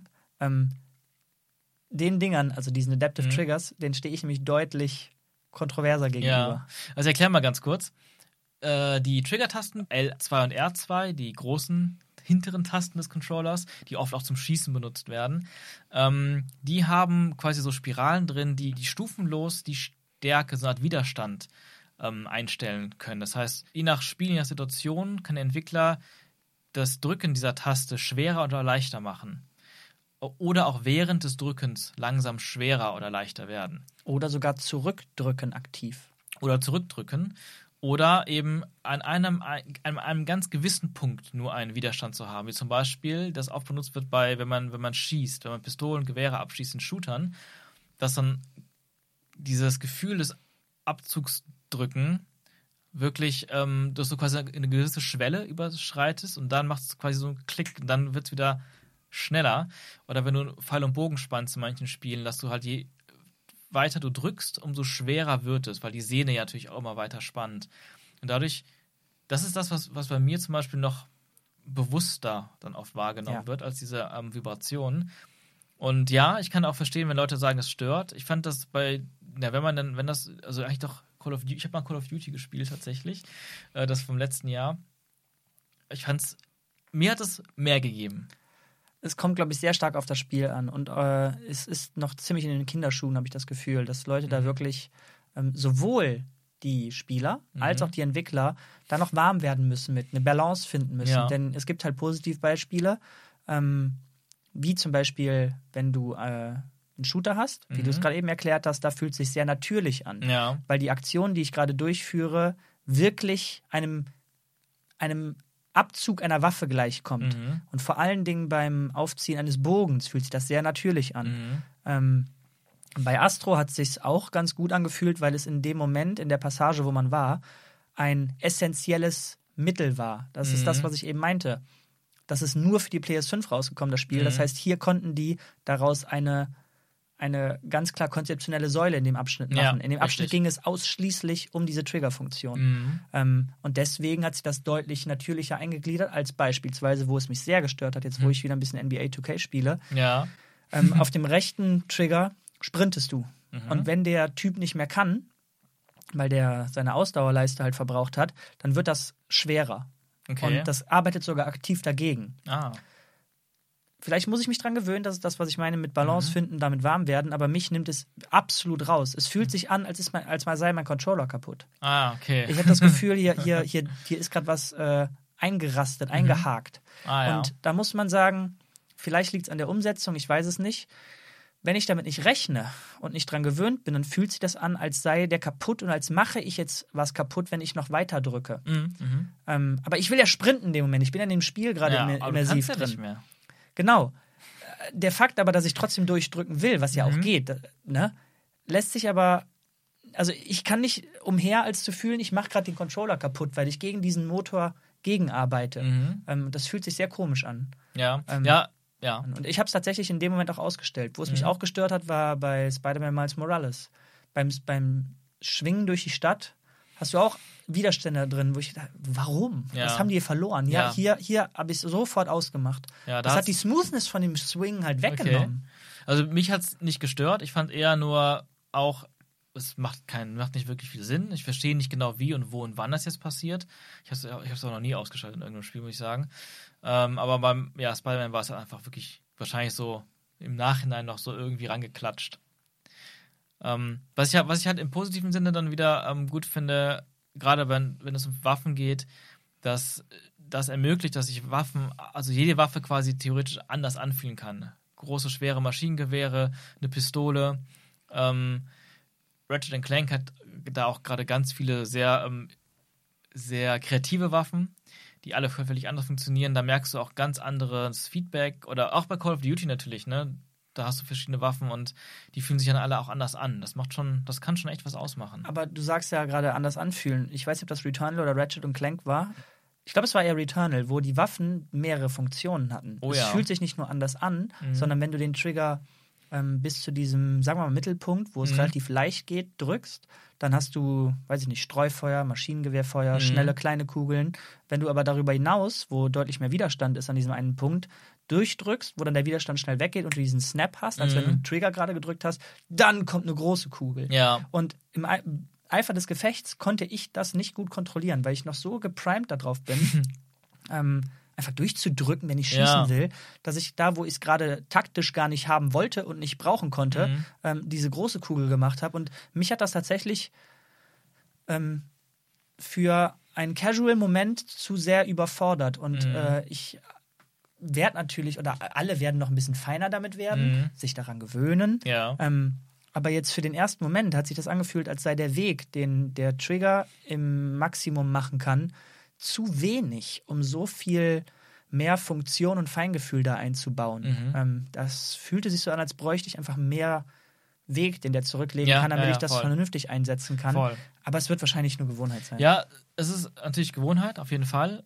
Ich habe es aber auch ausgeschaltet tatsächlich. Man kann das Bei ganz Return hast du einfach, genau. ausgemacht? Also nicht die ähm, Trigger-Haptik an sich, aber nur diese eine einzelne Funktion, dass eine Taste je nach Druck für zwei Funktionen steht. Krass, ich hätte genau das gedacht, das kann man nicht äh, ausschalten, Doch, weil doch. du ja beide Funktionen irgendwann mal haben willst. Ja, aber aber dann- wechselst du die dann? Dann ähm, jetzt aus, dem, aus, dem, aus der Erinnerung raus kann ich es gar nicht sagen, aber es ist entweder ein anderer Knopf oder du musst dann nochmal einen extra Knopf drücken, um dann.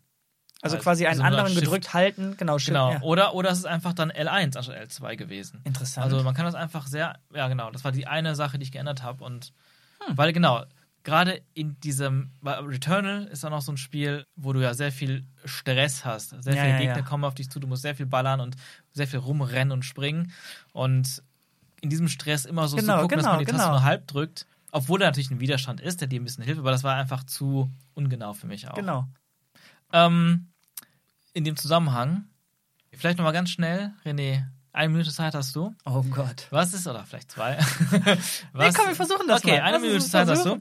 ähm, erzähl mir von einem Next-Gen-Spiel, was ein Highlight für dich war bisher. Und ich meine damit, es kann auch für die PS4 oder Xbox One rausgekommen sein, aber es muss auf jeden Fall auch eine, es muss auch in der Ah, Zeit okay. rausgekommen sein, wo jetzt die neuen Konsolen existieren und für die auch rausgekommen Meinst du sein. jetzt damit, das muss auch ein PS5-Symbol haben? Ja. Meinst du das? Ja, genau, das meine ich. Okay, es muss Und, und nicht ein altes, was irgendwie jetzt mal remastered ist, sondern einfach ein neues Spiel. okay. Ja, da habe ich ja zum Glück nicht viel Auswahl. Es muss Demon's Souls sein. Schade, Okay. falls du das nehmen wollen würdest, aber das ist das einzige echte Next-Gen-Spiel, das ich gespielt habe. Ähm, lustigerweise mehr bei dir als bei mir. Stimmt. Deswegen habe ich bei mir nicht mehr groß weitergemacht, weil ich alles, was ich bei dir gemacht habe, hätte neu gemacht. Egal. Mhm. Ja. Ähm, Was macht, es, was macht es für dich Next Gen? Wenn überhaupt. ähm, tatsächlich, auch wenn ich jetzt äh, wieder gegen meine eigenen Argumente gehe, die Grafik und die, die 60 Bilder. Mm. Denn ähm, das ist ein wirklich sehr treues Remake, kein Remaster, ein Remake von Demon's Souls, was ich nie gespielt habe. Mhm. Ähm, das erste von diesen From Software Hardcore Games. Ähm, und die haben sehr bewusst ganz, ganz viel an dem Original dran gelassen. Nämlich Mhm. vor allen Dingen, was sogar bis ins kleinste Detail die Invincibility Frames bei einer Rolle angehen. Die Ah, ja. Animation der Rolle ist exakt die gleiche. Mhm. Ähm, das heißt, hier konnte ich mich eh nur auf die Grafik stürzen und Mhm. heiliger Biber, da muss man schon sagen, wenn das mit der Sorgfalt neu gemacht wird oder wenn, wenn alle Spiele demnächst hoffentlich so aussehen wie das, Mhm. Das macht wirklich was. Also da bin ich an vielen Stellen stehen geblieben und habe einfach mal nur umgeguckt und die Kamera schweifen lassen, was die Mhm. zum Glück, wenn du nichts machst, von selber tut. Ah, nice. Ähm, wow, das, das war krass. Die Grafik und die 60 Bilder waren einfach eine sehr, sehr smoothe, sexy Erfahrung. Ja. Ja, mehr kann ich natürlich nicht sagen. stimmt, ja, es ich war voll bei nur dir. die Grafik in Und vielleicht auch die Ladezeiten noch. Ja, stimmt, klar. Ja, stimmt. Mhm. Natürlich, die ganzen Quality of Life Sachen, die natürlich damit einhergehen, sind auch noch da am Start. Aber schön, ja. Also ich stimme dir zu. Also äh, gerade grafisch war das echt so ein Statement. Das kam ja direkt zum Release raus, war Ja. ein Launch-Title und das war so richtig so ein Statement, so, guck mal, das kann Next Gen grafisch zumindest sein. Aber das war auch nötig, oder? Ja, absolut. Das war das einzige Spiel, was diesen Ja. Effekt auch irgendwie für mich, hatte, wo ich wirklich dachte, also weil, wa- wa- was heißt Grafik überhaupt, ne? Weil, also was, was für mich diese Grafik ausgemacht war, dieser unglaublich hohe Detailgrad. Ja, stimmt. Also es war alles so detailliert. Ähm, jede Felswand war einfach nicht nur eine flache Wand mit einer Textur von, der Fel von Felsen, sondern es war alles komplett modelliert und die Texturen waren super scharf und egal wo du hinguckst, egal wie weit es weg war, so, so, eine, so, eine, so, ein, ähm, ja, so eine Burg mit, mit Ja. tausend Details und, und, und irgendwie so Holzvorbauten und sowas und einzelnen Verstrebungen. Und es war alles so detailliert. Was habe ich sowas noch nicht erlebt? Aber wichtig in dem Kontext ist dann, dass nicht nur der Detailgrad, die Auflösung und so weiter so Mhm. gut waren, sondern auch eben das Art-Design ja. hat nochmal richtig einen oben drauf gesetzt. Mhm. Wenn du dir halt diese berühmten Vergleichsbilder anschaust, links das alte Demon's Souls, Mhm. rechts das neue, was die an vielen Stellen hinzugefügt haben oder wie die Lichtstimmungen komplett geändert haben, Mhm. was dem Spiel sogar äh, dann an den Stellen deutlich besser getan hat. Und das Mhm. ist halt das, was jedes Remake heutzutage eigentlich machen sollte. Verstehen, was das Original ausgemacht hat Mhm. und das, was damals nicht möglich war, aus was für Gründen auch immer, ja. Aufwerten und die Mhm. Message, die das Spiel oder das Gefühl, das das Spiel geben sollte, verbessern. Ja. Ja. Gut, ja. Was ist dein, dein Favorite? Eins ist auf jeden Fall Returnal. Returnal ist ein Roguelike. Etwas, was ich, woran ich mich nie gewagt habe im Vorfeld, was ich als Spielprinzip immer abgelehnt habe. Also ganz, ganz versuch kurz zu erklären. Jedes Mal, wenn du stirbst, fängst du nicht nur von vorne an, sondern du verlierst doch fast alles, was du überhaupt irgendwie erspielt hast oder in irgendeiner Form aufgelevelt hast oder an Waffen hinzubekommen hast. Es klingt eigentlich so wie etwas, das man gar nicht spielen sollte. Dazu kommt nämlich auch, dass es bockschwer ist. Und ich stehe mittlerweile auf bockschwere Spiele seit From Software. Ja. Die haben mich dazu erzogen, quasi. Und ich mag die Challenge dahinter. Und deswegen habe ich mich der Challenge von Returnal auch dann irgendwann gestellt und gesagt, komm, ich, ich, ich will mal wissen, was das mit mir macht. Und natürlich gibt es einen ganz, ganz seichten Progress. Ich muss, ich, muss, ich muss dich berichtigen, ich kann nicht anders. Und genau deswegen ist es nämlich ein Rogue Light. Eine, Ah. eine Light-Version von dem Urvater Ah, dieses okay. Genres Rogue. Denn es gibt halt diese Perma-Upgrades, von denen du jetzt sprichst. Ja, geht's. genau, es gibt, es gibt aber nur, es gibt eine Handvoll Perma-Upgrades, also an Fähigkeiten und so einer Special-Waffe. Quasi Sachen, die du nicht verlierst, wenn du Genau. stirbst. Genau. Und alle Waffen, die du entdeckt hast oder alle aufgelevelt hast, die hast du zwar nicht von Anfang an, aber wenn du dann später die Waffe findest, hat es diese Upgrades, die du mal irgendwann Ja. schon vorher. Das heißt, da kannst du halt leicht upgraden und natürlich wirst du einfach besser. Der Hauptaspekt ist, du wirst als Spieler besser. Und das ist ein Sci-Fi-Spiel. Prämisse ist, äh, du spielst einen Astronautin, der mit dem Raumschiff auf dem Planeten abstürzt. Das, der Planet ist sehr düster gestaltet, sehr stark inspiriert vom Artstyle von Alien oder Prometheus. Und die Tatsache, dass du quasi, wenn du stirbst und wieder von vorne anfängst, ist Teil der Story. Also die, der, Loop, den du spielst, ist eine Story, eine Mystery-Story, die du, wo du versuchst herauszufinden, was Sache ist. Und ähm, die Gegner sind alle möglichen Alien-Kreaturen, super geil designt. Und ähm, es sieht grafisch jetzt gar nicht so besonders aus. Das ist nämlich das so ein Spiel, wo du jetzt nicht direkt denkst, wow, Next-Gen-Grafik. Aber es ist die Kombi, glaube ich. 60 Frames. Dieses Spielprinzip, was sehr viel auch mit der Vertikalen macht, was ich generell bei vielen Spielen vermisse, ähm, die sich irgendwie nur auf einer Bodenebene meistens abspielen. Und ähm, ganz viele dezente Physikeffekte in Bezug auf Rauch, auf die Vegetation, ähm, auf alle möglichen Tentakeln, die im Spiel eine Rolle spielen, auch von den Gegnern. Und ähm, ja, quasi auch der Sprung zwischen verschiedenen Welten, die dann ähm, gefühlt ohne Ladezeiten auskommen.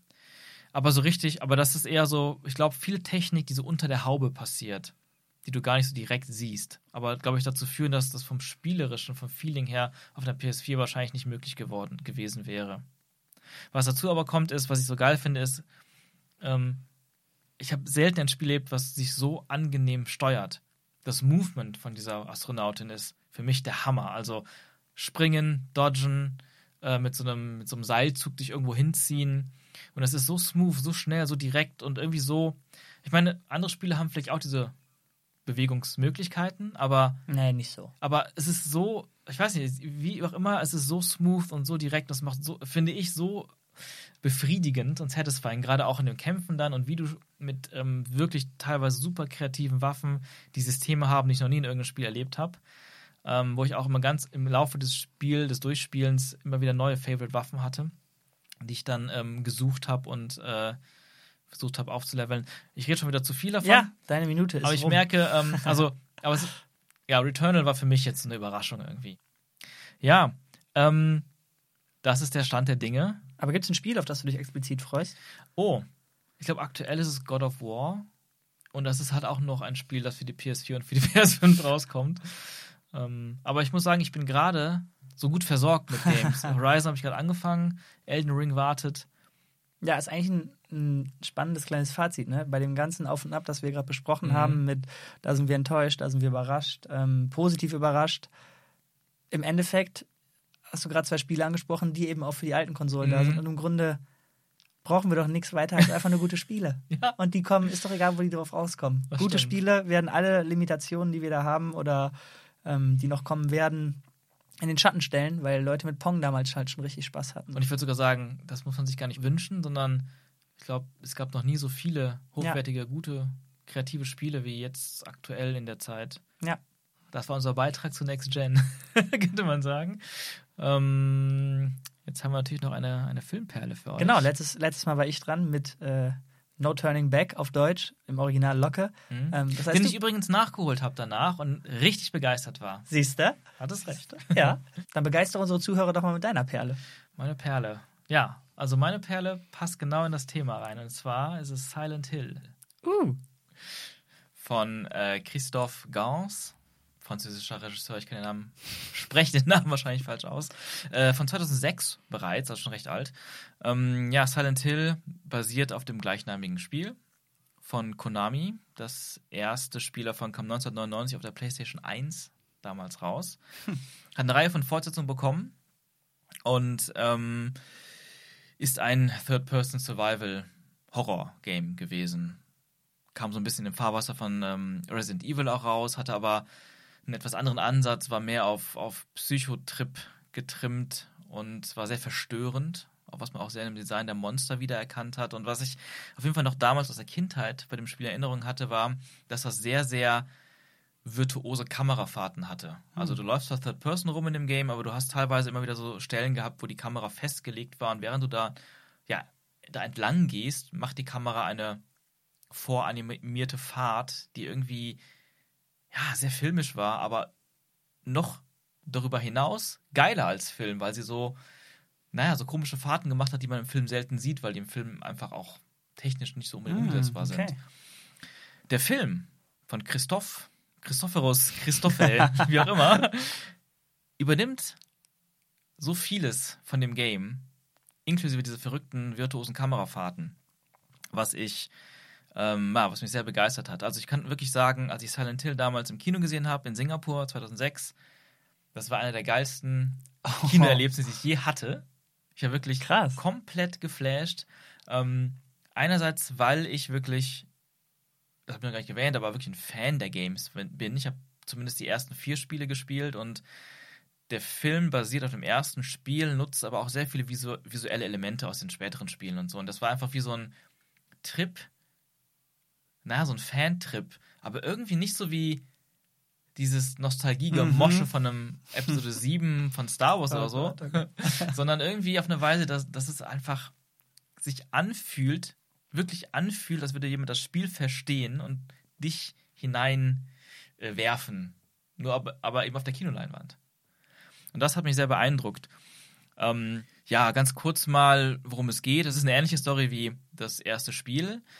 Ähm, Im Film ist es so, eine Mutter fährt mit ihrer adoptierten zehnjährigen Tochter nach Silent Hill, um ihrer Tochter zu helfen, weil sie an Schlafstörungen leidet und sie glaubt, dass sie damit ihrer Tochter helfen kann, weil sie da ursprünglich herkommt. Und auf dem Weg dorthin haben sie einen Autounfall, kurz bevor sie die Stadt erreichen. Und als die Mutter Rose aufwacht, ist ihre Tochter verschwunden. Und diese ganze Stadt, in die sie dann hineintritt, ist von so einem ja, Nebel, mit so einem Nebel verhangen. Es regnet Asche vom Himmel, was auch sehr surreal ist. Und es finden sich merkwürdige, verstörende Kreaturen, die da rumlaufen. Sehr creepy. Und der Film wechselt dann sogar die Perspektive zwischen verschiedenen Ebenen der Wahrnehmung oder Dimensionen. Das wird nie wirklich erklärt, aber es gibt noch eine, eine noch schlimmere Höllenversion von Silent Hill. Da, das ist ein super geniales Sounddesign, habe mich damals auch gekillt im Kino vor Geilheit. Weil ähm, es ist so ein, so ein Fliegeralarm-Sound, so Sirenen, so Alarmsirenen. Mhm. Die, die, die, die ertönen unglaublich laut und plötzlich wird alles dunkel und, also in dieser Stadt wird alles dunkel und wenn es wieder hell wird, siehst du, dass plötzlich die Wände und Fassaden von den, von den Gebäuden plötzlich rostrot sind, blutig und ja, als wirst du wirklich gerade in die Hölle abgestiegen sein. Und das wechselt zwischen diesen Ebenen. Es gibt sogar noch eine dritte Ebene, eine echte, reale Ebene, wo der Ehemann sich auch noch auf die Suche nach macht nach Mutter und Tochter, oder Ehefrau und Tochter. Und das ist nochmal eine Ebene, wo es halt die Realität zeigt, wo es eben keinen Nebel gibt, keine Monster und sowas. Und zwischen diesen drei Ebenen wechseln wir dann hin und her. Aber, aber er sucht sie auch in Silent Hill. Genau, äh, sorry, die sind dann alle irgendwann in Silent Hill. Ach krass. Und das wechselt zwischen diesen Ebenen. Ähm, wirklich finde ich visuell, atmosphärisch Hammer gemacht. Und ähm, ja, ich glaube, was so, was mich auch begeistert hat, filmisch, rein filmisch war, das, das Set-Design ist der Hammer. Das Monster-Design ist der Hammer. Hat man selten gesehen im Kino. Ich sag nur Pyramid Head. Ein ikonisches Monster aus den Games ist auch hier ein ikonisches Monster im Film. Und ähm, ja, darüber hinaus muss man aber noch sagen, dass es nicht nur irgendwie ein Horrortrip ist und Monster rumlaufen und, und irgendwie gekämpft wird. Gekämpft wird sowieso fast gar nicht. Ähm, es ist wirklich eher so ein Horror-Trip um, und vermeidet auch irgendwie komplett Jumpscares und andere Horror-Klischees, würde ich sagen. Es ist mehr so ein düsteres Fantasy-Ding, ähm, also düsterer Fantasy-Trip und ähm, hat so eine gewisse Melancholie dabei, die diese Spiele auch immer hatten. Ja, das Ganze hat schon irgendwie schon fast was Poetisches. Es hat schöne Seiten, traurige Seiten. Und im Endeffekt ist es eigentlich eine sehr emotionale Geschichte über etwas Schreckliches, was einem unschuldigen Kind angetan wurde. Und was halt auch sehr schön ist, was ich sehr mag, ist, dass der Film am Ende sehr viel Interpretationsfreiraum lässt. Viele Fragen bleiben unbeantwortet. Der Film spielt sehr viel damit, dass er auch sehr kryptisch ist, immer wieder, wie auch die Spiele. Ähm, ist ein bisschen wie bei David Lynch. Ähm, David Lynch war im Umkehrschluss sowieso eine Inspiration für die Games. Okay. Und das findet man jetzt im Film auch wieder. Und ähm, ja, ich glaube, was man so sagen muss, ich meine, es ist ja kein Geheimnis, dass eigentlich alle Spieleverfilmungen Müll sind oder nur höchstens Mittelmaß.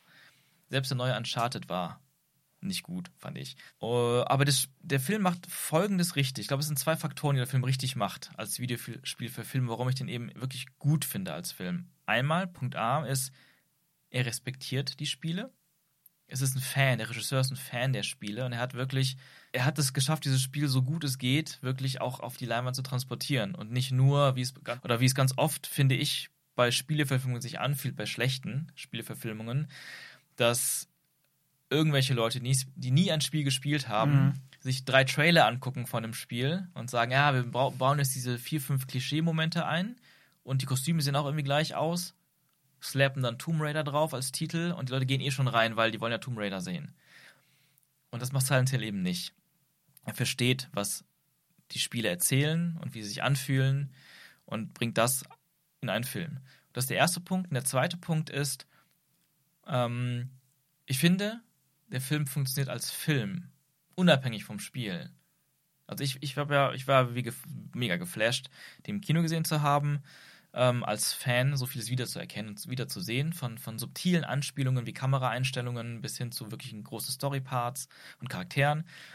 Aber ich habe den Film auch im Laufe der Zeit, wie gesagt 2006 bis jetzt, sehr oft gesehen und immer wieder mit verschiedenen Freunden, Bekannten in der Schulzeit, über das Studium hinweg. Ähm, und ich habe die Beobachtung gemacht, dass alle Leute, mit denen ich diesen Film geguckt habe, keiner von denen hat die Spiele gespielt. Und jeder fand den Film super. Also das ist das Ding, der Film funktioniert komplett unabhängig von den Spielen als Film. Ich meine, du hast ihn, du hast ihn auch gesehen, wir haben ihn zusammen gesehen. Das ist auch gar nicht mal so lange her, meine ich. Ja, wir haben den zusammen mit äh, einer gemeinsamen Freundin geguckt und äh, ich war echt überrascht. Also das Ding war schon lange auf irgendwie meinem berühmten Pile of Shame. Ähm, und ich hatte tatsächlich irgendwie vor vielen Jahren von dem Film natürlich gehört, aber ich wusste gar nicht, dass dazu Spiele existieren tatsächlich. Also Krass. ich, ich hatte, wie du gerade schon gesagt hast, das erste Mal Berührungspunkt mit dem Film und dann irgendwie, spätestens dann durch dich, aber da sind auch Spiele, die das Source-Material quasi sind. Und äh, ich, ich fand den, ich finde den super schwierig zu beschreiben. Der war, der war gefühlt wie ein, wie ein, wie ein Traum. Und Mhm. aber nicht wie ein glasklar schlechter, sondern auch wenn die da durch diese, naja, du hast es gerade eben erklärt, durch die Art von Hölle geht, war da immer so eine, so eine Form von Positivität und Hoffnung da. Und die Charakterentwicklung, die die Mutter durchmacht, die ist grandios. Ähm, ich meine, willst du, willst du mal die kleine Story mit dem Kleid erzählen? So? Ja, ja, ja, voll. Ähm, äh, ja, sehr gerne. Also, super geiles Fun Fact.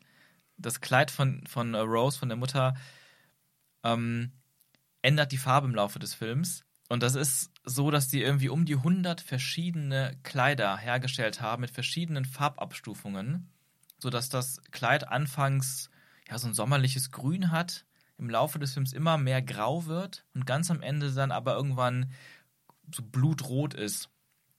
Und als Zuschauer merkst du das kaum, weil es da so subtil ist. Und das sind so Sachen, wo ich dann auch wieder denke, so das ist, oder was mir zeigt, wie, mit wie viel Liebe zum Detail die Macher an diesen Film rangegangen sind. was mich auch überrascht hat an dem Film, man hat irgendwie, ähm, zumindest hatte ich da so ein Bild von, ja, ist halt ein klassischer, aber guter Horrorfilm. Mhm. Und man hat nicht nur keine Jumpscares gesehen, sondern auch generell war der Film viel offener, hatte ich das Gefühl, was Gut und Böse angeht. Denn se- die Leute, die in dieser, ja, in den beiden, sagen wir mal, unrealen Ebenen da rumlaufen und die Charaktere, auf die sie trifft, die sind nicht von vornherein ihr komplett böse gesonnen. Das ist nicht so, dass sie die ganze Mhm. Zeit vor dem einen Monster wegläuft, das dann am Ende besiegt wird oder so. Ja, Das, das war alles sehr viel grauer. Wie ein Traum halt irgendwie. ja, Traum trifft es ganz gut. Ja, zwischen Traum und Albtraum ja. äh, schwimmt es daher. Und ähm, da fällt mir noch ein, eine Sache ein, die mir auch sehr, sehr wichtig ist bei dem Film. Die Musik. Die Musik ist halt von demselben Komponisten auch wie in den Spielen, Mm. Akira Yamaoka. Und es sind halt auch ganz, ganz viele von den Themes aus den Spielen. Das ist natürlich erstmal für, für mich als Fan natürlich der Hammer gewesen.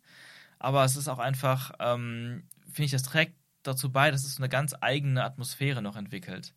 Also ich finde, die Musik ist sehr, sehr äh, besonders im, im positiven Sinne. Sehr einzigartig, sagen wir so. Und das ja, war auch nochmal so ein, so ein Pluspunkt. Also eine klare Empfehlung. Äh, ja, immer noch, von damals bis heute, würde ich immer noch sagen, absolute Empfehlung, diesen Film mal zu sehen. Silent Hill von 2006. Ja, und damit, Bis zum nächsten Mal. Tschüss. ciao.